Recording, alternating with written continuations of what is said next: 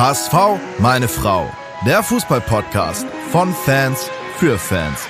Mit Gato, Bones, Kai und Muchel von Abschlag. Jede Woche neu. Präsentiert bei Radio Energy.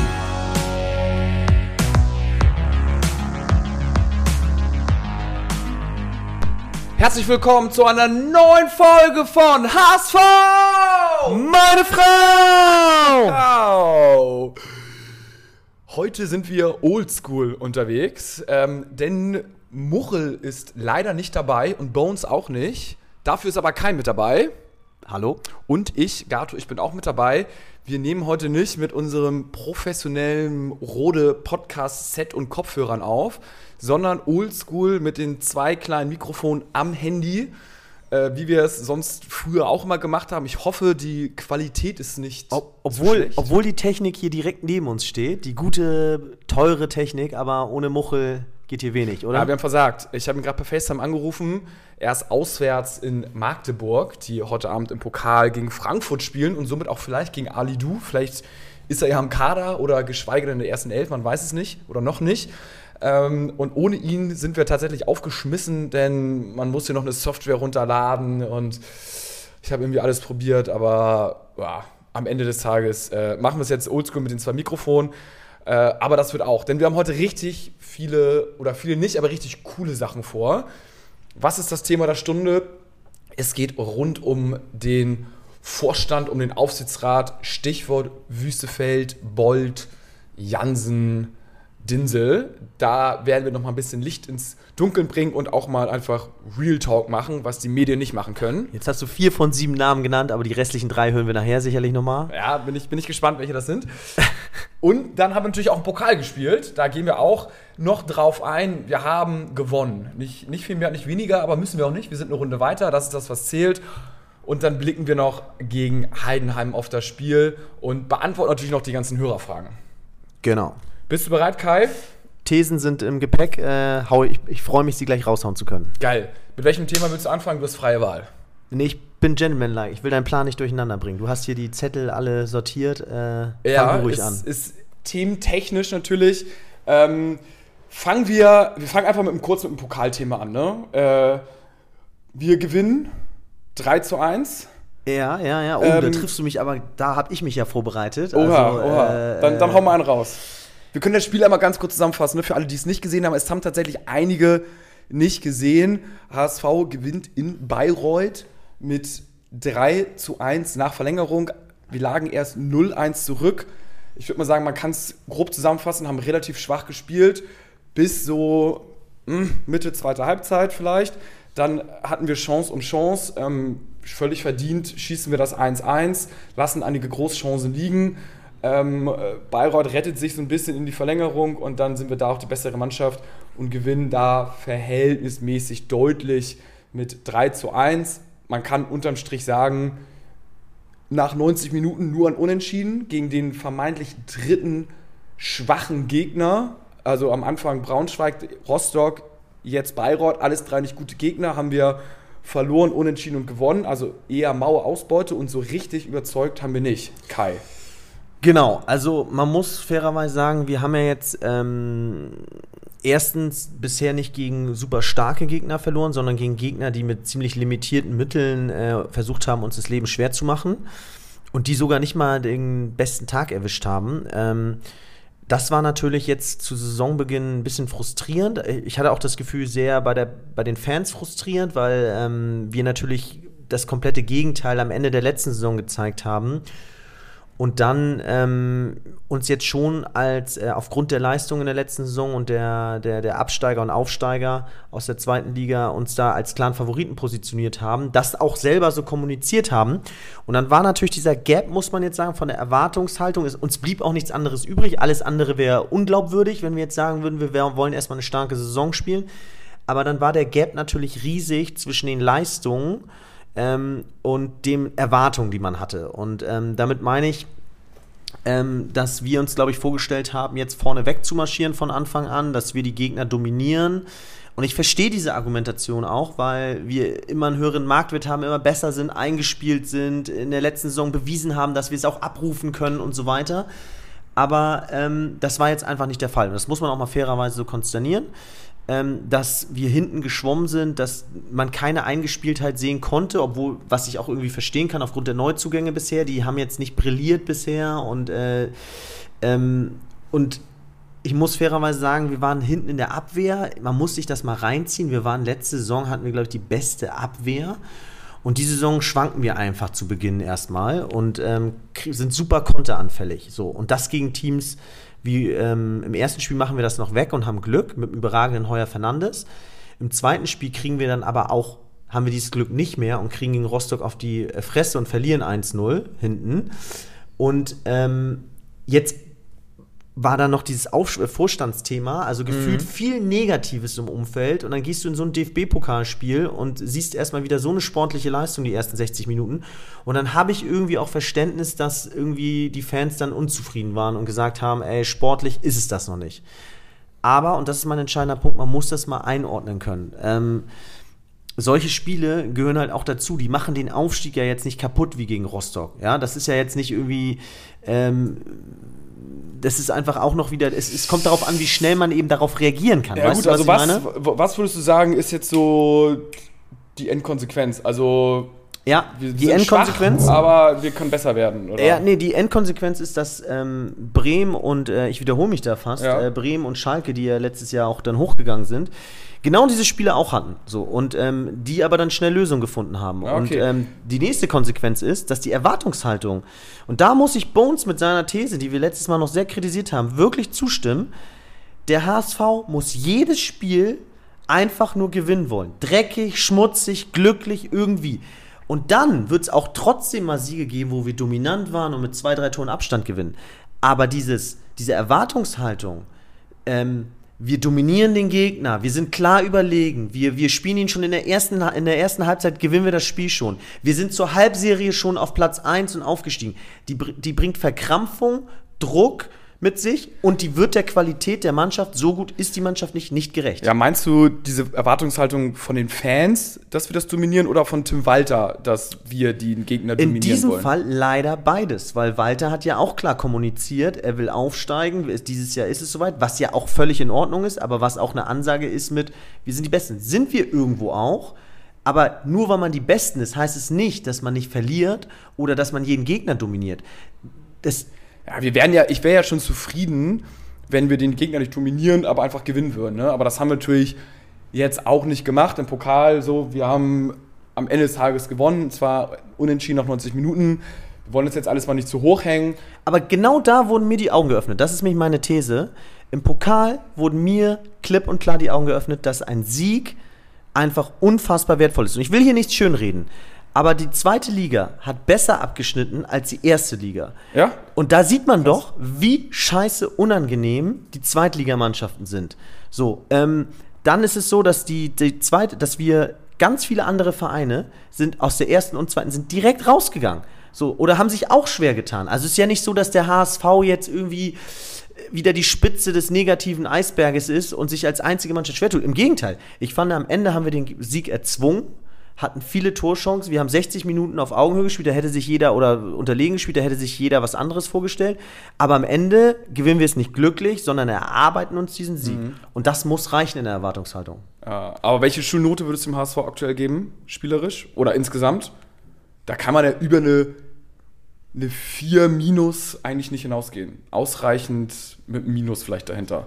Ja, sehr gute Frage. Also, weil so ähm. richtig, also am Ende des Tages kann man zusammenfassen, finde ich. Wenn, ich. wenn ich den Pokal jetzt ein Spiel zusammenfassen muss, 3 minus 4 plus.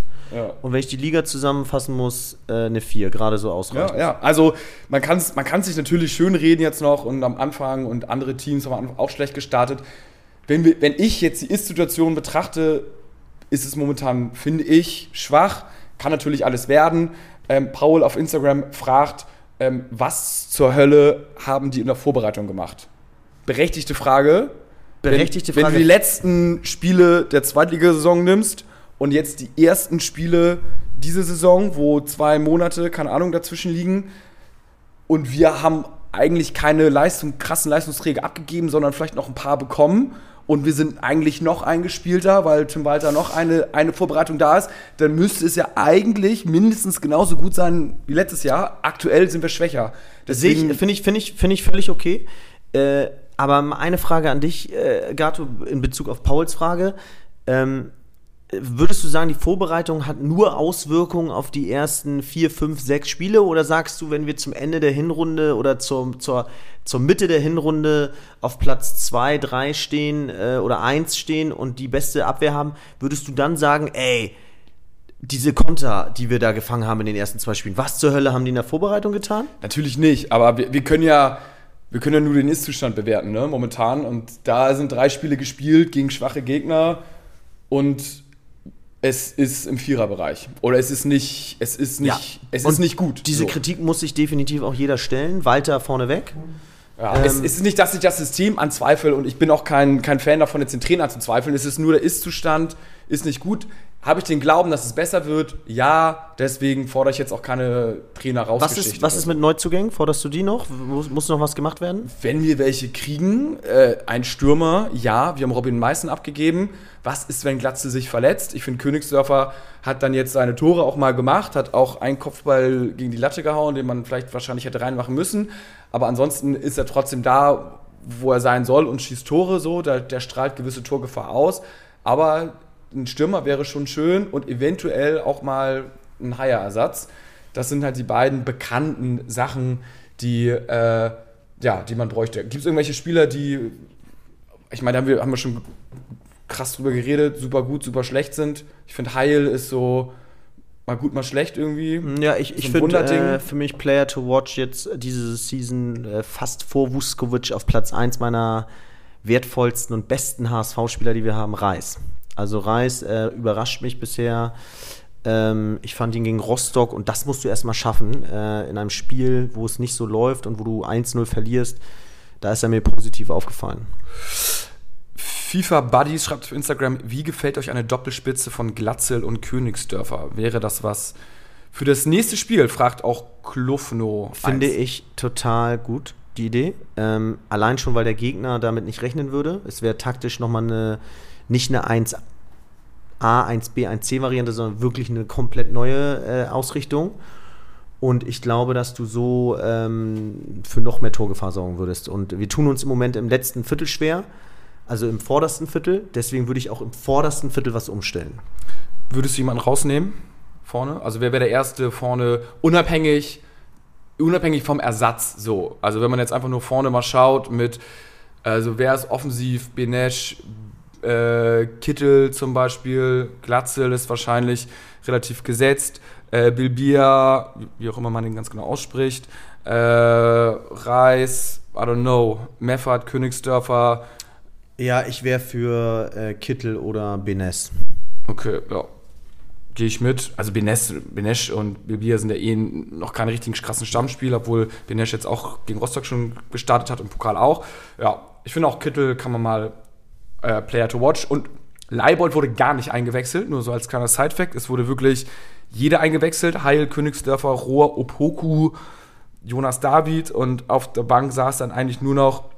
Hat der Trainer nicht so gesehen den Sieg eigentlich, ähm, äh, ohne ihn jetzt pushen zu wollen, ähm, ja, mit Königsdörfer. gepusht? Also indem er alles, was er zur Verfügung hatte, dann auch offensiv aufgestellt ja, ja, ja. hat. Also hat er ist erzwungen von draußen, also hat er zumindest 100% sein Soll erfüllt. Mehr konnte er nicht machen. Definitiv. Es, offensiver kannst du dich aufstellen, hat mich so ein bisschen erinnert, wie dann, wenn Deutschland irgendwie im Viertelfinale hinten liegt und wir auf einmal mit fünf Stürmern spielen. So ähnlich war das auch. Da wurde alles eingewechselt, was irgendwie offensiv war.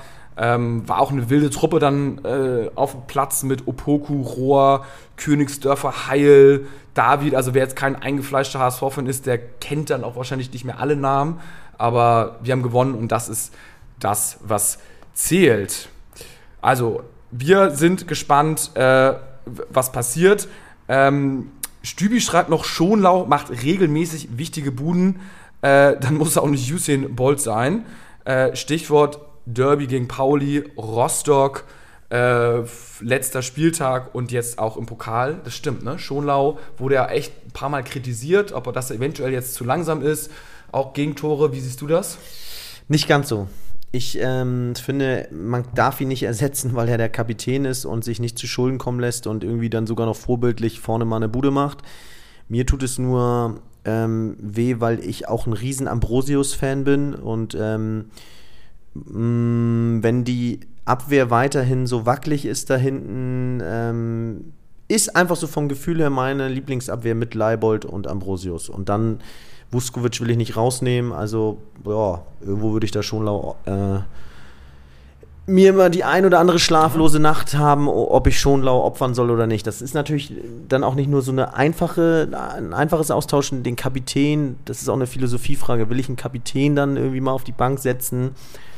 Ja, was macht er für Ansagen? Also man kann ihn ja nicht nur nach dem, was er auf dem Spielfeld zeigt, äh, bewerten, sondern auch, man muss ihn ja auch danach bewerten, wie die Mannschaft führt. Ne? Ja, also ich, ich bin auch, auch noch, also ich bin großer Fan, finde auch Stübis Argumente tatsächlich, wenn Crunchtime ist, dann ist er da. Ähm, Eine Frage an dich. Ja. Ist es für dich ein Erstligaspieler? Nee, vielleicht von der, tatsächlich von der Schnelligkeit dann doch eher nicht. Okay. Aber wir sind in der zweiten Liga, wir wollen aufsteigen, ist ein sehr guter Zweitligaspieler, Top-Kapitän, also wunderbar. Wenn du aufsteigst, dann sieht das sowieso alles anders aus. Kannst du mit ihm wie gesagt, ich schieße heute scharf. Ich schieße ja, heute scharf. Beste okay. zweite Liga aller Zeiten. Äh, ja, Ambrosius, äh, ja, laut Pokal schon. Ja, ja, das oder schlechteste erste Liga aller Zeiten vielleicht ja. kann man auch sagen.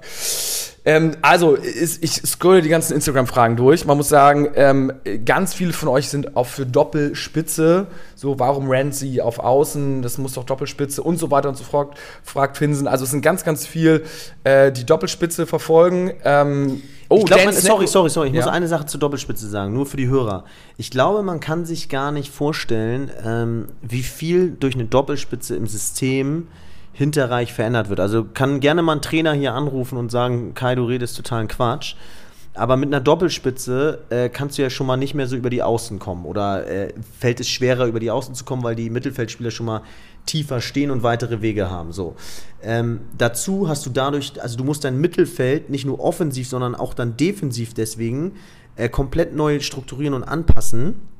Die Spieler haben ganz andere, äh, müssen ganz andere Pässe ähm, suchen als vorher. Ich glaube, das würfelt schon bis auf die Abwehrreihe hinten super viel durcheinander. Also das ist nicht so, dass man da irgendwie nur zwei Positionen austauschen muss, ne? Ja, also ich finde es, why not, ne? Also so wie wir momentan spielen, so ein bisschen was verändern, kann auf jeden Fall nicht schaden. Äh, Luca schreibt noch, glaubt ihr, dass es sinnvoll wäre, im Oberrang einen neuen Stimmungsblock zu, Stimmungsblock zu erschaffen? Ja, warum nicht, ne? Ja, Einer muss man den Anfang machen. Gibt es eigentlich was Neues zur Loge?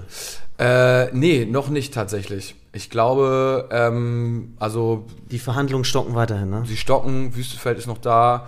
Äh, wir haben, glaube ich, ein paar Optionen, aber es ist noch alles nicht richtig und äh, ja, also da gibt es noch kein Update. Ist das vielleicht der Grund für den stotternden Saisonstart bisher, Gato? Könnte sein es, wenn die Loge da ist, dann, dann geht es auch wieder richtig. Was aber wiederum heißt, dass es bisher an die eigene Nase fassen ist, es liegt ja. an uns, ne? Scheiße. Ja. wir brauchen schnell eine Lösung. Ja, wir würden ja gerne, aber. Man lässt uns nicht rein ja, in den Club. Das ist wie vor so einem Club, wo die Tür zu ist. Ja, verfluchte Scheiße. Wir müssen da irgendwie durch den Hintereingang rein. Ja. Aber wir sind am Ackern. Dan Snackrod schreibt noch, äh, warum der schwulenfeindliche Banner in der letzten Folge nicht verurteilt wurde. Recht hast du. Ähm, das ging gar nicht. Da wurde ja über die ganze Nordtribüne ein Banner aufgehangen. Ich weiß nicht mehr das wörtliche Zitat, aber ganz MV ist schwul und keine Ahnung was. Ähm, Auch die Huls oder so, ja. Genau, Rostock, also mit dem Vorpommern. Also das war wow. Und äh, das checke ich auch nicht. Es haben ja wirklich auch viele gesehen. Da Capo muss es auch gesehen haben. Also ja, das ist, es ist immer scheiße, aber am Tag, wo wir Uwe Seeler huldigen. On top. scheiße. Also es ist so schon scheiße, aber da ist noch doppelt scheiße.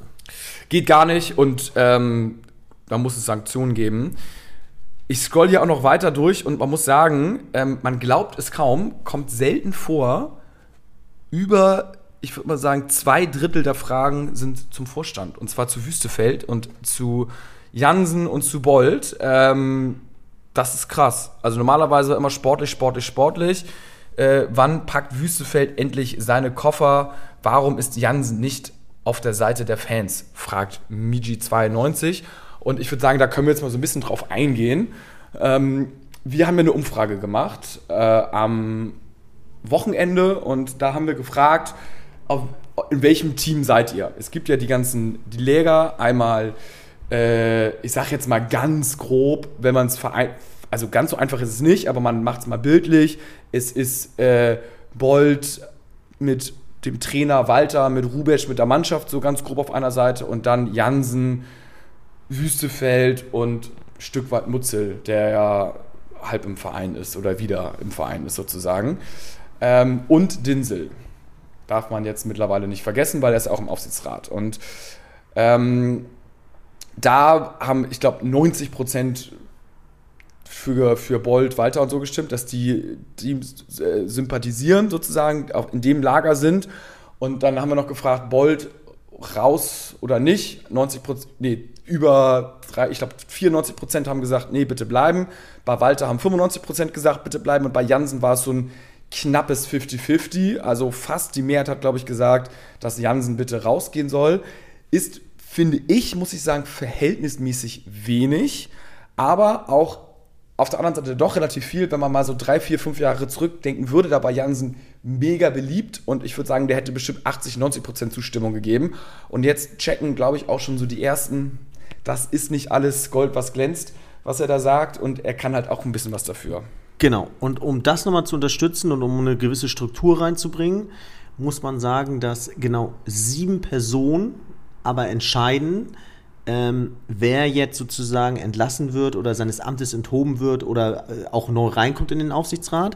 Die Namen möchte ich nur einmal nennen. Ähm, das sind, wie gesagt, Marcel Jansen, ähm, Jonas Bold, äh, Detlef Dinsel, ähm, ähm, äh, Markus Frömming, Lena Schrumm, Michael Papenfuß und äh, Wüstefeld. So. Ja, ganz kurz, Bold und Wüstefeld sind nicht im Aufsichtsrat, die können das nicht entscheiden die sind quasi im Vorstand und der Aufsichtsrat entscheidet dementsprechend, also die sechs Aufsichtsratpersonen entscheiden, aber da kommen wir sonst später mal ja, drauf. Die, sorry, sorry, es geht, es geht, ja, sorry, also es gibt auf jeden Fall, sorry, dann mit kleinen Einbußen, aber was ich nur sagen wollte ist, es entscheiden halt ähm, die Leute im Aufsichtsrat.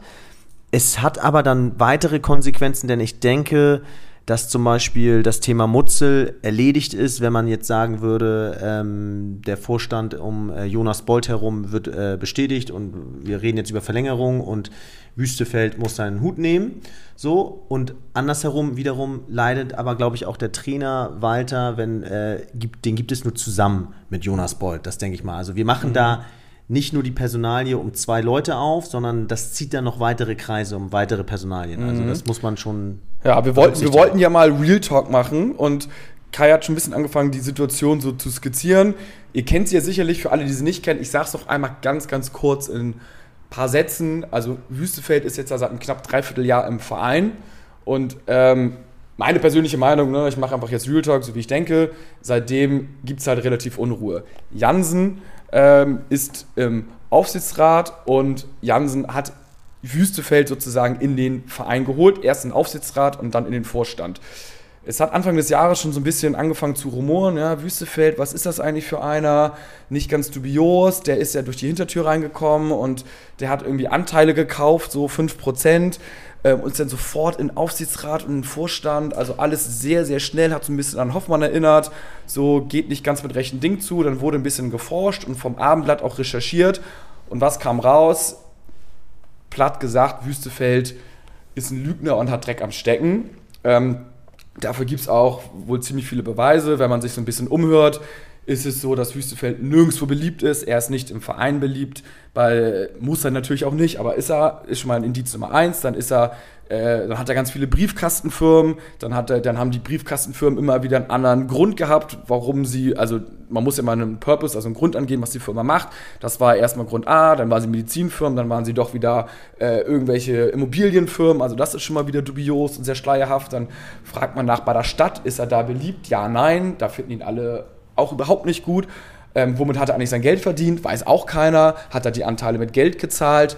Weiß man nicht. Ähm, er soll sie wohl dann doch irgendwie mit Firmenanteile kühne abgekauft haben. Also alles sehr nebulös und unterm Strich muss man sagen, seitdem der da ist, gibt es eigentlich Kelleck. Ne? Also irgendwie, da wird das was der Presse durchgesteckt, da ist wieder der alte, unruhige HSV und ähm, es bockt nicht. Und wer hat den ganzen dahin geholt, ist natürlich Marcel Jansen. Wer ist untätig und macht nichts? Marcel Jansen, wer deckt ihn? Und das ist halt auch Marcel Jansen. Und da kommt die zweite ganz zentrale Person ähm, zum Tragen. Das ist halt leider Gottes Marcel Jansen. Und der wird, ich sag jetzt mal ein bisschen unterschätzt sozusagen im negativen Sinne. Also ähm, alle denken so, ja, okay, hier Marcel Jansen, ne, Ex-HSVer, es geht mir nur um den Verein.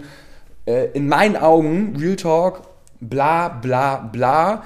Der macht seine Startup-Scheiße, so fährt er gefühlt ein Ding nach dem anderen gegen die Wand. Dann äh, versucht er, hat er noch seine öffentliche Reputation, die, die, die braucht er, das ist wichtig, deswegen muss er HSV-Präsident sein und ähm, versucht da irgendwie im Amt zu sein, ist eine Fahne im Wind, trifft keine klaren Entscheidungen und hat sich jetzt halt Riesenfehler von ihm auf die Seite von Wüstefeld gestellt und ist einfach kein erfahrener Mann, der einen Konzern leiten kann, was ein Stück weit natürlich auch seine Aufgabe ist. Eigentlich nur e.V., aber er muss trotzdem auch als, als Aufsichtsratsvorsitzender muss er mal ein bisschen was Heft in die Hand nehmen kann und nicht so, ich sage jetzt mal, eitel öffentlich getrieben sein. Und er ist halt sehr so, okay, ich, ich habe Wüstefeld reingebracht, ähm, die hatten den Plan, dann äh, fünf Tage vor Schluss, letzte Saison, ähm, hatten sie den Plan, dann, ich sag mal, Jonas Bold und Tim Walter zu stürzen. Hat leider nicht geklappt, weil die letzten fünf Spiele gewonnen worden sind. Die ganzen Fans, die ganze Stadt war auf der Seite von Jonas Bold und Tim Walter. Was sie jetzt laut unserer Umfrage zumindest und das, was ich so wahrnehme, auch immer noch sind. Und jetzt hoffen sie letztendlich, dass der HSV sportlich strauchelt, damit sie wieder Argumente haben, dass das doch alles nicht so geil ist und man äh, Bolt dann irgendwie ein Stück weit kicken kann. Und deshalb unterschätzt mir sozusagen Jansen nicht, sage ich jetzt auch einmal so deutlich, ähm, der deckt das halt alles. Und ähm, das ist überhaupt kein feiner Zug, der ist absoluter Mittäter. Auch wenn, ich sage jetzt mal, Wüstefeld äh, vorgeschickt wird und dass er so ein bisschen ausführt. Und ähm, jetzt ist so ein bisschen so, ja, Tag der Entscheidung oder Woche der Wahrheit. So, ähm, am 12. soll vielleicht irgendwie eine Hauptversammlung oder eine Aufsichtsratssitzung sein, ähm, einberufen werden und ähm, keiner weiß so richtig, was passiert. Ähm, am Ende des Tages ist es so, wie Kai, du sagst, es gibt äh, sieben Leute, die sieben, das entscheiden. Genau, sieben Leute im Aufsichtsrat. Aktuell steht es so ein bisschen 3 zu 3.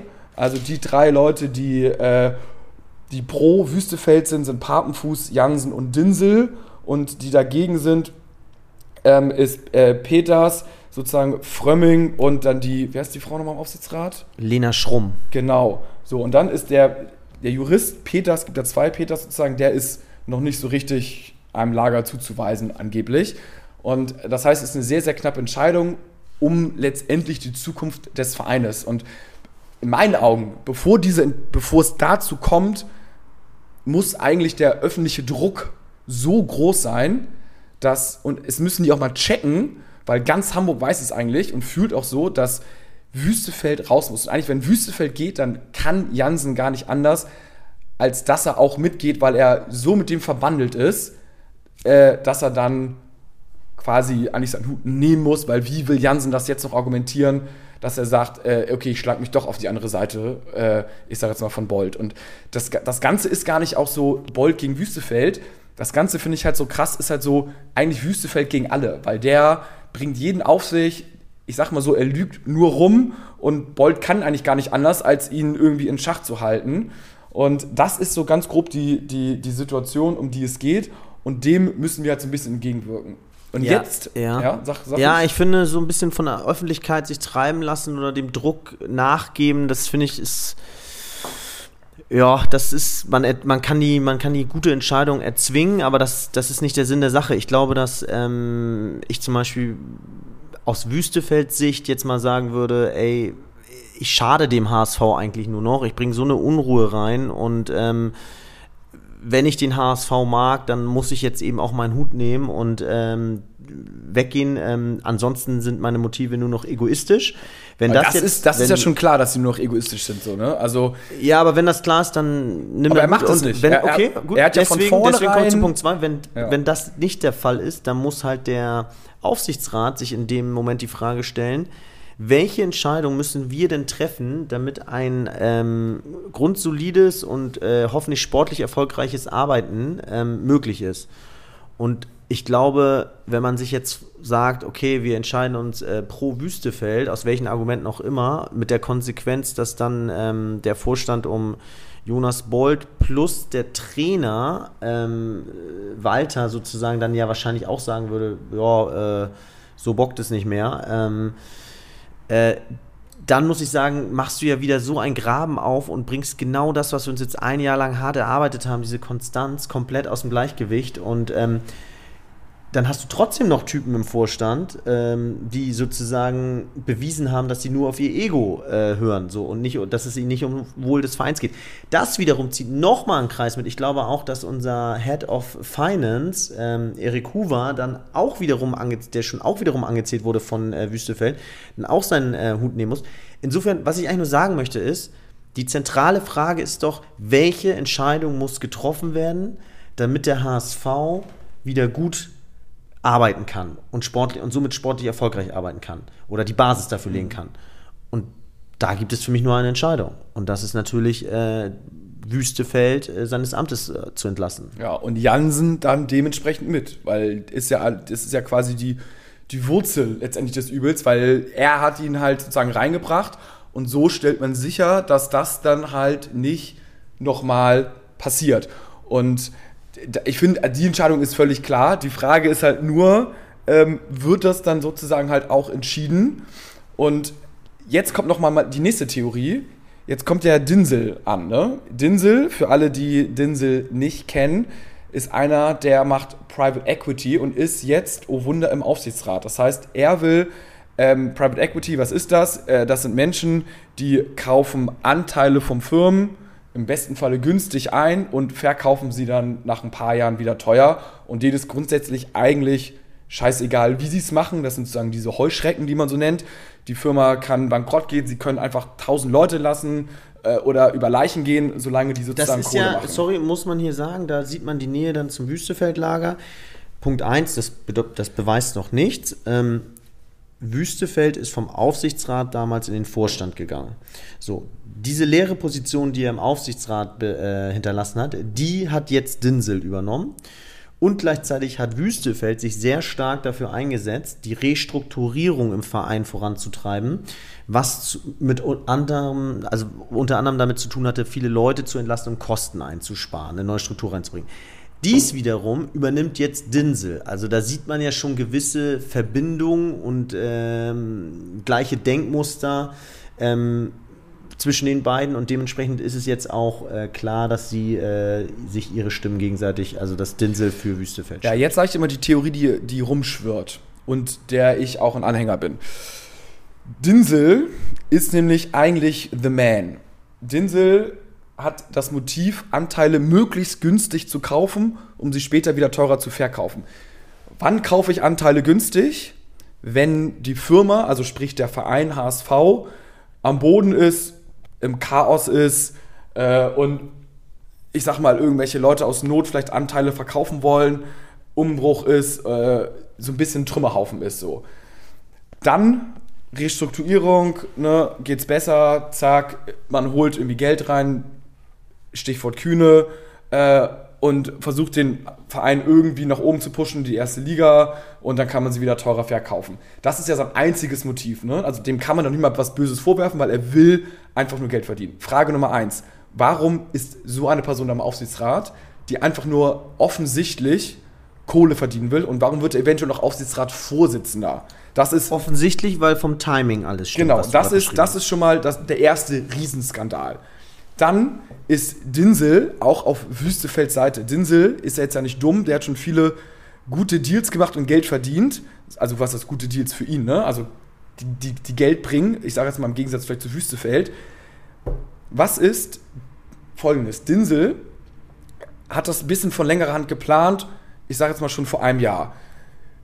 Hat, Dinsel hat Wüstefeld sozusagen reingebracht, ne? Wüstefeld auch ein bisschen schwammig, will Anerkennung, ähm, hat, ja, hat okay Kohle, kauft dann die Anteile von Kühne ab, der da vielleicht auch so halb mit drin steckt mit irgendwelchen dubiosen Firmenanteilen Geschichten, lässt den da machen, schon mal eine Stimme mehr. Die kaufen sich in Anführungsstrichen, holen sich auch Marcel Jansen, zack, haben sie schon mal zwei Stimmen im Aufsichtsrat. Ist, dann hier turbulent, Tohuwabohu, es werden Sachen der Presse gesteckt, ähm, man will das Management stürzen, also Bolt weg, man will Mutzel instruieren, der jetzt kein starker Mann ist, der, der würde auch nach deren Pfeife tanzen sozusagen, was, was die sagen im Sport. Ähm, so, dann ist der Verein erstmal, ich sag's mal, ein bisschen am Boden, Stadion ist marode, es fehlt mega viel Geld und ne, wird den Verein Okay, okay, okay. ein bisschen ich schwach glaub, ich weiß, geredet. so. willst, ja. ähm, so, er lässt Wüstefeld erstmal machen, kommt dann ein halbes Jahr später selber rein, sozusagen, und ähm, hat, kriegt dann auch einen Platz im Aufsichtsrat. Das sind schon mal Wüstefeld, äh, dann ist halt Jansen und Dinsel, dann haben wir schon mal zwei sozusagen im Aufsichtsrat. Wüstefeld ist im Vorstand, das heißt, sie haben sich wirklich innerhalb von einem Jahre mega durch die Hintertür über Jansen sozusagen hindurch in den HSV reingeackert und wollen dadurch ähm, halt günstig an oder Dinsel wird dadurch günstig Anteile kaufen und Jansen und Wüstefeld wollen einfach nur an der Macht sein und irgendwie Reputation in Hamburg haben. Dinsel weiß das, gibt denen das, die ackern für die, für ihn sozusagen, er kann sich günstig Anteile kaufen äh, und versucht dann, ich sag mal über Kühne, wie auch immer, irgendwie Kohle reinzuholen. Ähm, und dann haben wir nämlich die große Scheiße, wenn die erstmal an der Macht sind, das ist du, was du meintest, ich sag mal so, äh, egal was mit Bolt ist, egal was mit Walter ist, die mögen gut sein, die mögen schlecht sein. Fakt ist, wenn, wenn die nicht da sind, ich halte sie für sehr gut, die beiden, aber wenn Wüstefeld, Dinsel, Jansen, wenn sowas an der Macht ist mit so einen miesen Machenschaften hintenrum durch die, durch die Tür, dann können wir uns ganz sicher sein, dann haben wir absoluten Chaosverein und das kann nicht gut gehen, zumindest nicht nachhaltig gut. Vielleicht kurzfristig gut, weil Dinsel interessiert ist irgendwie, dass er möglichst viele Millionen irgendwie in ein zwei Jahren ranholt, aber das wird absolut Chaos bleiben und das, da- da- das, ist, das wird alles zerstören, was wir uns jetzt in den letzten drei, vier Jahren zweite Liga aufgebaut haben. Also ich- ich muss es jetzt einmal nur ganz kurz einordnen, was du alles gesagt hast, weil das war ja ein sehr stronges äh, Statement und es waren sehr klare und auch ähm, ja, auf die Spitze getriebene Worte. Man muss wissen, du hast dich da ja bisher aber auch seit Wochen informierst du dich da. Also das sind jetzt keine äh, Theorien, die rein auf deinem Bauchgefühl beruhen, sondern auch wirklich, die man zum Teil im Internet nachlesen kann, die ähm, auf Fakten basieren. Äh, und ähm, das möchte ich noch einmal unterstützen äh, mit, mit dem Fakt, dass ähm, es mega dubios ist, wie äh, Wüstefeld. Also ich kenne das von früher, dass Geschäfte noch ähm, ehrenbar, in, besonders in Hamburg gemacht wurden. Da hat man vorher bezahlt mit dem eigenen Geld. Nun ist das heutzutage ähm, auch völlig zu Recht anders, dass man viel über Finanzierung macht und so weiter. Aber bei Wüstefeld war es eben so, man weiß bis heute nicht, wie und in welcher Form und wie viel er überhaupt gezahlt hat. Ich glaube, mal so meine Information, dass er bisher eigentlich einen ähm, symbolischen, winzigen Betrag gezahlt hat und da äh, mit Firmenanteilen bezahlt hat, die ähm, also auf eine sehr unseriöse Art und Weise seine Anteile sich vom HSV erworben hat. Das gleiche, muss man sagen, auch wieder unseriös, ist jetzt mit Dinse. Ich glaube, der hat noch gar nicht bezahlt, ehrlich gesagt. Und Ähm, das ist der große Skandal. Er ist äh, im Aufsichtsrat und hat die Anteile aber noch gar nicht gekauft. Genau. Und wartet jetzt, bis es quasi weiter sinkt und sinkt und sinkt Genau. der Werteanteile, um sie dann möglichst Genau. günstig einzukaufen und will jetzt viel Und Verwirrung das- stiften und Genau, und das sind natürlich Anzeichen- Ja, und Jansen zögert die ganze Sache jetzt möglichst so lange hinaus, bis das ganze Schiff sozusagen, bis die ganze Situation in deren Richtung läuft, bis vielleicht auch mal sportlich ist, nicht so gut läuft, versuchen sie Zeit zu gewinnen. Und deswegen muss es auch jetzt her, Ja. dass Wüstefeld geht. Wenn Wüstefeld ist der erste Stein, wenn der umkippt, dann kippt Jansen auch um und dann hat Dinsel da, ist, ist der sowieso auch weg, weil was will der da noch da Genau, ohne seine und das, Männer? und das müssen die Jungs sich natürlich dann auch vorwerfen. Deswegen ist deine Kritik eben auch berechtigt. Ich wollte es ja nur einordnen. Äh, man könnte jetzt sagen, so, ey, gar nicht die Gegenseite betrachtet. Wir könnten jetzt hier auch zehn Argumente pro Wüstefeld und äh, Dinsel äh, suchen. Aber solange das alles so unseriös ist und Jonas mit seinen, Gato mit seinen äh, Argumenten einfach auch recht hat und die uns diese, diese dieses, diese Basis dafür geben, so über sie reden zu können, ja, Äh, das denken wir uns ja nicht aus, sondern das äh, haben die mit ihren äh, skurrilen Machenschaften sich selber zu verschreiben. Solange ähm, ist es auch völlig gerechtfertigt, äh, wenn Gato da äh, so aggressiv sozusagen gegen äh, anspricht. So. Und deswegen muss das jetzt auch in den nächsten, was in den nächsten Tagen, Wochen sozusagen passieren. Eventuell sogar noch bevor die Abstimmung kommt. Und wie, der Druck wird ja mittlerweile größer. Weißt du, so, das Abendblatt ist ja auch komplett gegen Wüstefeld. Die haben, die haben ja auch total auf den Kicker, weil der, weil die halt noch mehr recherchiert haben und das mittlerweile checken. Und ich finde, beim Heimspiel, jetzt kann man mal ein Zeichen setzen. Genau, ich glaube übrigens, dass es jetzt auch in den letzten Wochen sportlichen Einfluss hatte. Also, ähm, um dann auch langsam zum Heidenheim-Spiel zu kommen, ähm, spielt das schon ein bisschen rein. Ich glaube, dass die Mannschaft ähm, da in den letzten Wochen vielleicht auch dadurch gehemmt war, weil man muss sich das mal so vorstellen, äh, die, die Chefs, und so ist es ja dann irgendwie, oder die Leute, die über deine Verträge in Zukunft dann auch mitentscheiden, äh, die verstehen sich nicht. Und äh, du weißt, äh, bleibt der eine in, im Amt, ähm, sieht meine personelle Situation eher so aus, bleibt der andere im Amt, äh, kann ich mich eher darauf verlassen, was mit mir besprochen wurde. Ähm, allein schon das, was ich angesprochen habe, Trainer, das geht ja dann runter auf die Spieler. Der Trainer baut auf mich. Ah, da ist gerade aber ein Machtkampf und vielleicht geht der Trainer dann. Was ist dann mit meiner Zukunft? Und das noch in einer aktuellen Transferperiode, wo die Berater ihre Spieler ja auch nochmal dann äh, extra darauf aufmerksam machen und sagen, ey, wie sieht's da aus? Wie waren die Gespräche mit dem Coach und so weiter? Das bringt natürlich extrem viel Unruhe, in dem Fall in meinen Augen auch aufs Spielfeld. Ähm, und auch dem muss ganz schnell ein Ende gesetzt werden, weil vielleicht sind das auch die Gründe, ähm, weswegen wir hier ähm, zum Teil schlechte sportliche Leistung gesehen haben. Ähm, ich glaube schon, manchmal spielt es überhaupt keine Rolle, manchmal übertreibt man. In diesem Fall, glaube ich, hat das total Einfluss auch auf die Leistung. Und wir spielen jetzt eben gegen Heidenheim 4 zu 0 Tore, 6 Punkte, super gelungener Saisonstart, genau das Gegenteil, volle Ruhe. Und da wäre es schon ganz geil, wenn das jetzt irgendwann demnächst aufhört und der HSV, die Spieler, der Coach sich wieder nur auf den Fußball konzentrieren können. Ja, definitiv. Super wichtig. Also ein Sieg ist wichtiger denn je. Tabellarisch wäre es natürlich, dann wären wir wieder zurück, hätten zwei Punkte Schnitt pro Spiel, drei Spiele, sechs Punkte. Äh, gegen einen direkten Konkurrenten, ne, kann man schon sagen. Ja. Heidenheim auch nach dem Saisonstart, nach zwei Spielen in Anführungsstrichen. Ja, plus Pokal auch noch gewonnen, relativ ja. äh, solide so. So, jetzt haben wir, würde ich sagen, alles mal diskutiert. Bisschen Real Talk gemacht, äh, bisschen. Das Pokal. ist mehr als Real Talk gewesen, Gato, aber das ja. ist gut so. Ja. Dafür ist ja ein Podcast da. Absolut. Alles raushauen. Herrlich, herrlich, herrlich. Das können halt die Gazetten nicht, ne? Da bist du mal ein bisschen gehemmt und wir können. Jalla. Volle Kanone, so bockt es. Ja. Dann äh, hören wir uns hoffentlich. Äh, Was wir auch nicht tun würden, wenn die Ergebnisse in den Umfragen so eindeutig wären. Ne? Ja. Weil wir sagen ja, wir sind das Sprachrohr der Fans. So. Richtig. Wir sind ja jetzt nicht mit einer uniken Meinung genau. hier. Und wir auch nicht die Hintergrundinformationen haben, einfach durch Gespräche mit, keine Ahnung, mit wie vielen Leuten ich jetzt äh, freien Stadtfans, äh, Presse gesprochen habe. Und äh, ich, äh, ich habe noch, also wenn jemand eine zweite Meinung hat, gerne, könnt ihr mir wirklich gerne sagen, aber ich habe bisher noch keine gehört. Ähm, gut, also, ich hoffe, wir sehen uns, hören uns nächste Woche wieder. Ähm, das wird natürlich herrlich werden und hoffentlich mit drei Punkten im Gepäck und vielleicht auch schon, wer weiß, wer weiß, ohne Wüstefeld, ohne Jansen. Es werden turbulente Zeiten. Wir begleiten euch dabei und bis zur nächsten Woche nur der HSV. Nur der HSV.